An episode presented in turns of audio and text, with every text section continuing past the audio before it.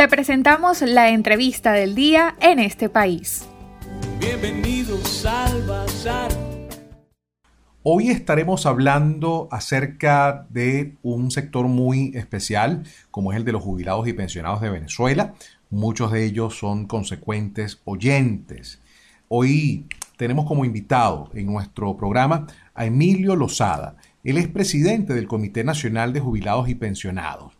Y con él queremos conversar en relación al anuncio que se ha hecho en este proceso de flexibilización de la cuarentena del nuevo horario que se ha establecido de atención bancaria uh, en toda Venezuela en el, y por supuesto de lo que ha sido la experiencia de los adultos mayores, de nuestros jubilados, cuando les toca cobrar su pensión.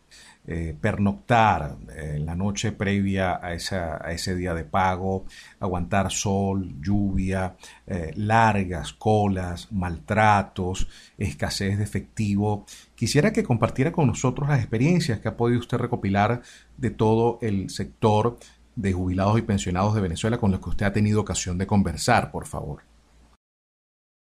Muy buenas tardes. En realidad agradeciendo esa oportunidad de poder conversar un poco con ustedes. Es muy necesario en este momento hablar de algo que es muy preocupante, como es que hay de los 4 millones 863 mil 622 pensionados que tienen eh, pensión de vejez por el Seguro Social, existen un millón 380 mil que no tienen tarjeta ni libreta. ¿Por qué? Porque no hay material en los bancos. Entonces, esa, esa cantidad de pensionados tiene ya tres meses con la última pensión que pagaron ahora que no cobran. O sea, desde que se decretó el, eh, lo de la pandemia por el COVID, este, sencillamente no pueden cobrar porque no hay taquilla abierta, ni hay cajero disponible, ni hay tampoco efectivo.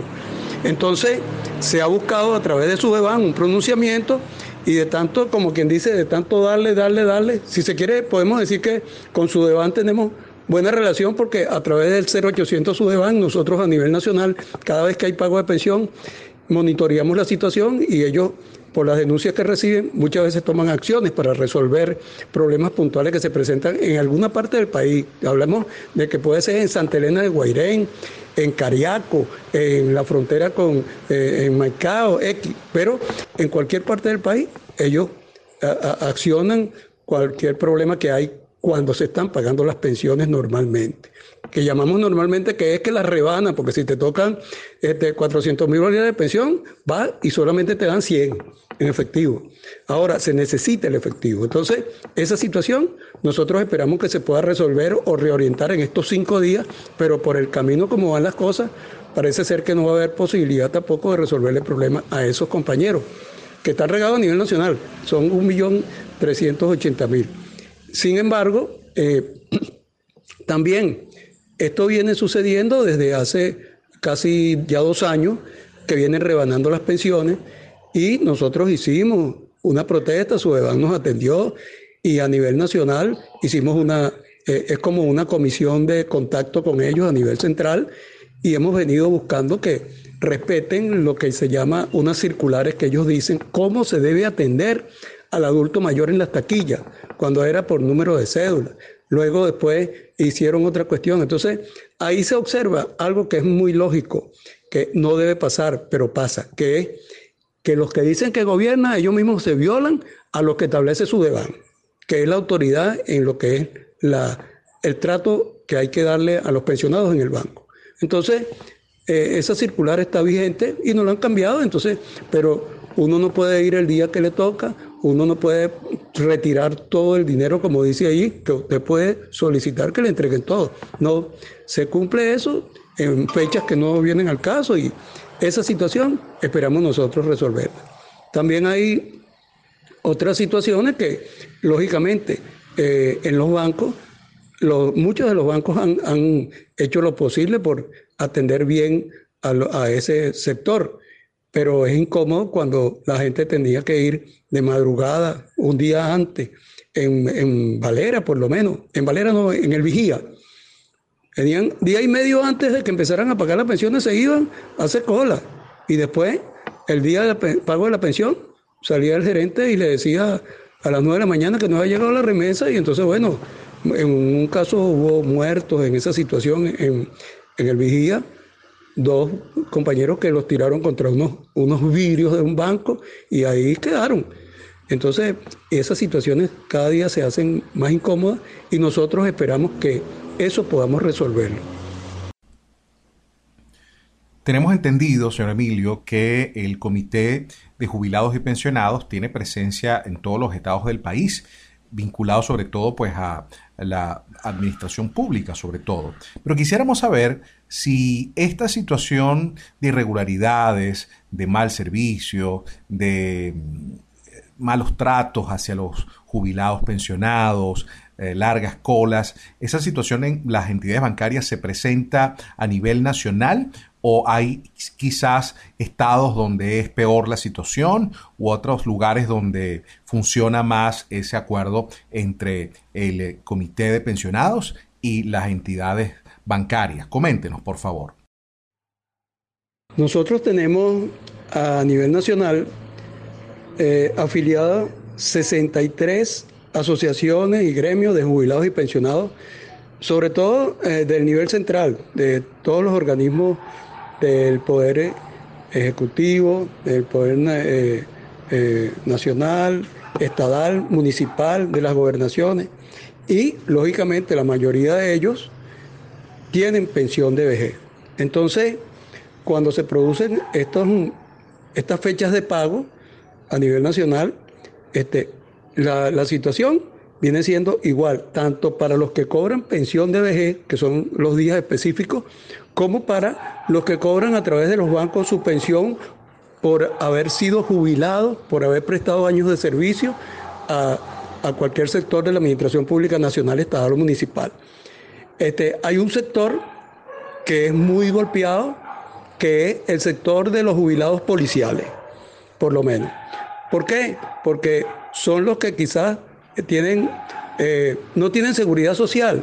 El sector policial de cualquier nivel, hablo de los policías metropolitanos jubilados, los policías de los estados, los policías que fueron miembros de la DICIP, PTJ, de esos organismos de gobierno, todos esos jubilados no tienen seguridad social. Me explico.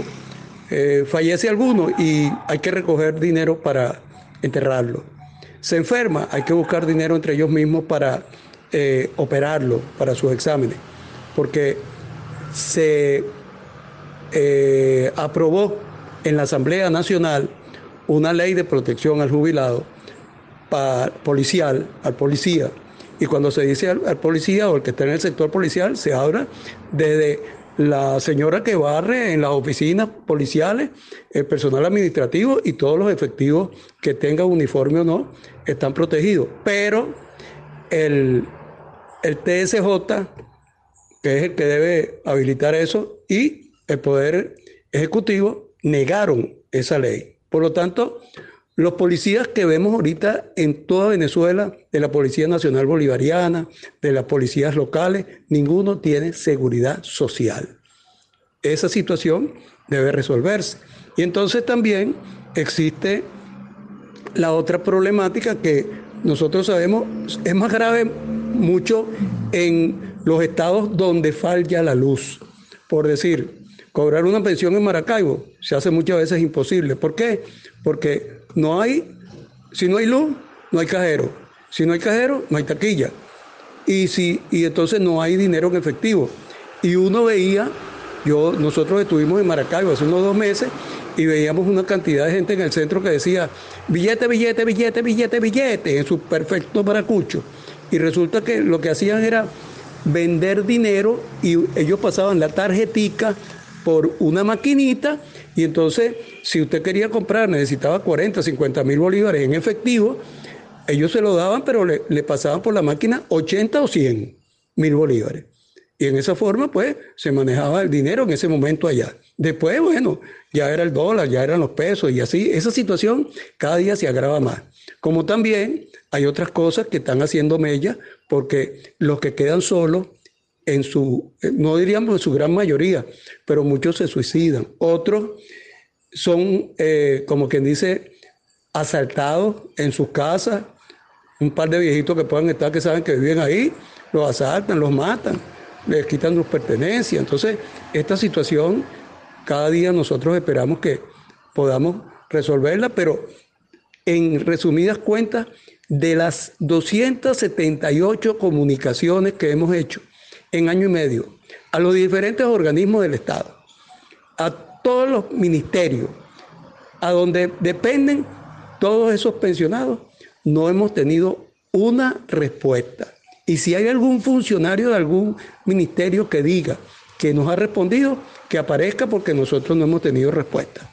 Entonces, este, lo que esperamos es que los que dicen que gobiernan se aparten para que vengan otros que puedan resolver problemas, porque nosotros no estamos pidiendo limosna, lo que estamos pidiendo es que aplique lo que está establecido en la Constitución. Por lo menos, ¿qué podemos esperar? Tener un salario mínimo en función de lo que dice el artículo 91 de, de la Constitución, acorde con el costo de la canasta básica. Y con esa situación nada más, nosotros pudiésemos pagar un autobús, pagar nuestra comida, pagar nuestro médico, pagar nuestra medicina y por lo menos dedicarnos a lo que se llama vivir con júbilo, que eso es lo que esperamos en esta Venezuela que tenemos que recuperar.